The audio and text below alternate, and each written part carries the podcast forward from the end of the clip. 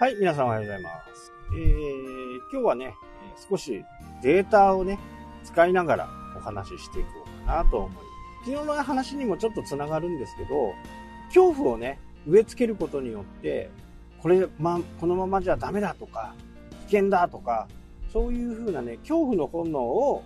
かき立てようとするのがね、マスコミだよっていうふうな話以前もしましたしね、昨日もちらっとそんな話をしました。えただ、恐怖と危険っていうのはね、だいぶ違う。この恐怖と危険をしっかり分けることがね、大切なんですけど、まあ、恐ろしいこと、恐怖がね、えー起きる可能性が低いことに、を考えすぎてしまうと、よ、よくありませんよっていうことですね。あ日本の借金が、なん、一人当たり800万、900、1000万とかっていう話になってると思うんですけど、少なく、多く見積もっても200 200万程度っていうふうにね、えー思うのがね、これ普通の、えー経済を調べていくと分かっていくのかなと。ただ、この危険っていう部分は、本当に危険なことをね、えー見過ごしてしまう可能性がね、非常に多いです。えーというのは、まあ、去年ね、北海道の方でブラックアウトが起こって、その時はね、まだギリギリ寒さには耐えれるぐらいの時期でしたから、そんなにこう、亡くなった方はいますけどね、そんなに大規模な札幌市内とかはね、混乱はあまりなかった。まあ、亡くなった方はね、本当に残念でしたけど、この危険をね、どう察知できるかっていうのは、もう大体皆さん忘れちゃってるのかなっていうふうに思います。こういつもね、危険と隣り合わせているっていうことをね、認識することが、まあ非常に大切ではあるんですよ。どうやって危険をね、察知して、それをならないようにするのかっていう風な感じのお話にはななっていくと思うんですけど、えーここからね、ちょっとこう、データを紹介したいと思います。えーこれ全死亡数、何かのね、事故、事件や、そういったことからね、えー死亡者数のパーセンテージでいきます。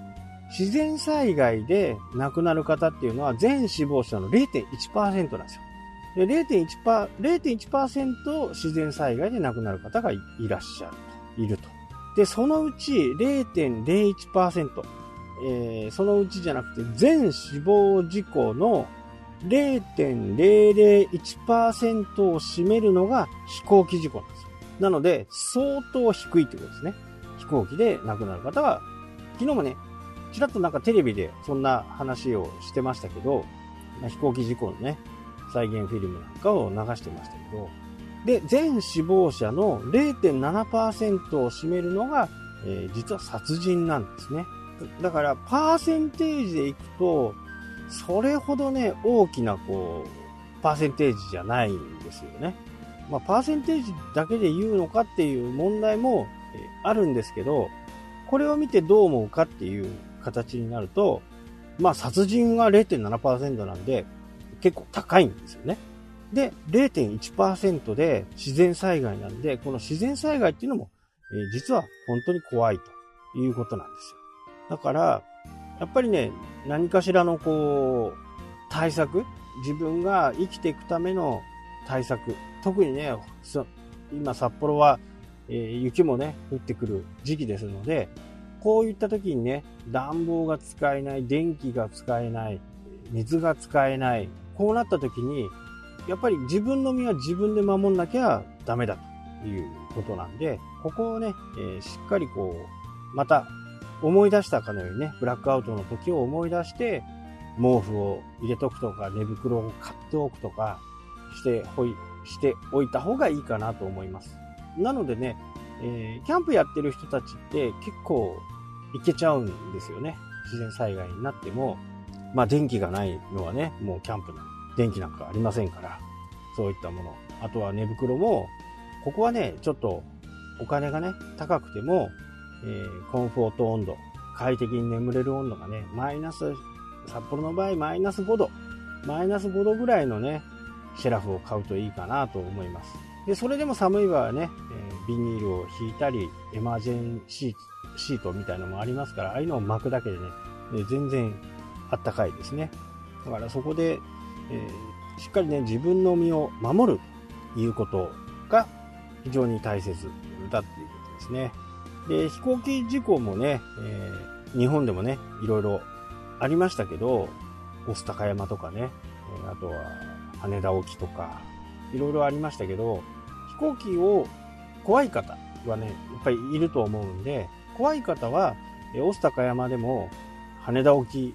でも、後方に座ってる人たちは結構助かってるんですよ。なので、えー、後方に乗るっていうのが、まあめんどくさいですけどね、飛行機の中入って、ずっと後ろ行かなきゃなんないし、降りるのも一番最後だし、っていうような形ですけど、後方に乗る方がね、確率的には非常に高いと。なので、時間が許すスケジュールであればね、後ろの方に乗る方がいいのかなっていうふうに思います。今までの飛行機事故のね、えー、調査を見ても、前の人がさ、助かってるって、後ろがなくなるっていうのはね、あんまりないんですよね。まあ、僕の知る限りはほとんどない。なので、災害、飛行機事故とかね、自然災害とか、こういったものは自分で守れることがあるよっていうことです。飛行機だと後ろの方に乗る。自然災害だと冬場でもね、マイナス何度でも、やっぱり熟睡できるような装備を整える。確かにちょっと高いですよ。寝袋もね。ただ、安いやつを買うぐらいだったら、2個も3個も買うぐらいだったら少し高めのね、コンフォート温度、マイナス8度とか、マイナス6度とか、マイナスに耐えられるような寝袋をね、一つ揃えておくといい。まあ家族分ですね。で、お高い寝袋になるとね、収納してもすごい小さくなりますんで、あまり邪魔にならない。ただ、小さいまんまにしとくと、機能が薄れてくるんでね、その辺はちょっと注意が必要かなっていうふうにね、思いますけど、キャンプにも使えますしね、自分の命を守る、家族の身を守るっていうこともできますんで。となるとね、やっぱりキャンプ行きたくなりますよね。まあ真冬でもね、僕は行くんで、普通に、真冬の方がね、星が綺麗だったりしますんでね、えー、ぜひとも一緒にね、キャンプを楽しんでみませんか？という感じで、だいぶ最後は話がずれちゃいましたけど、今日はこの辺で終わりたいと思います。それではまた。したっけ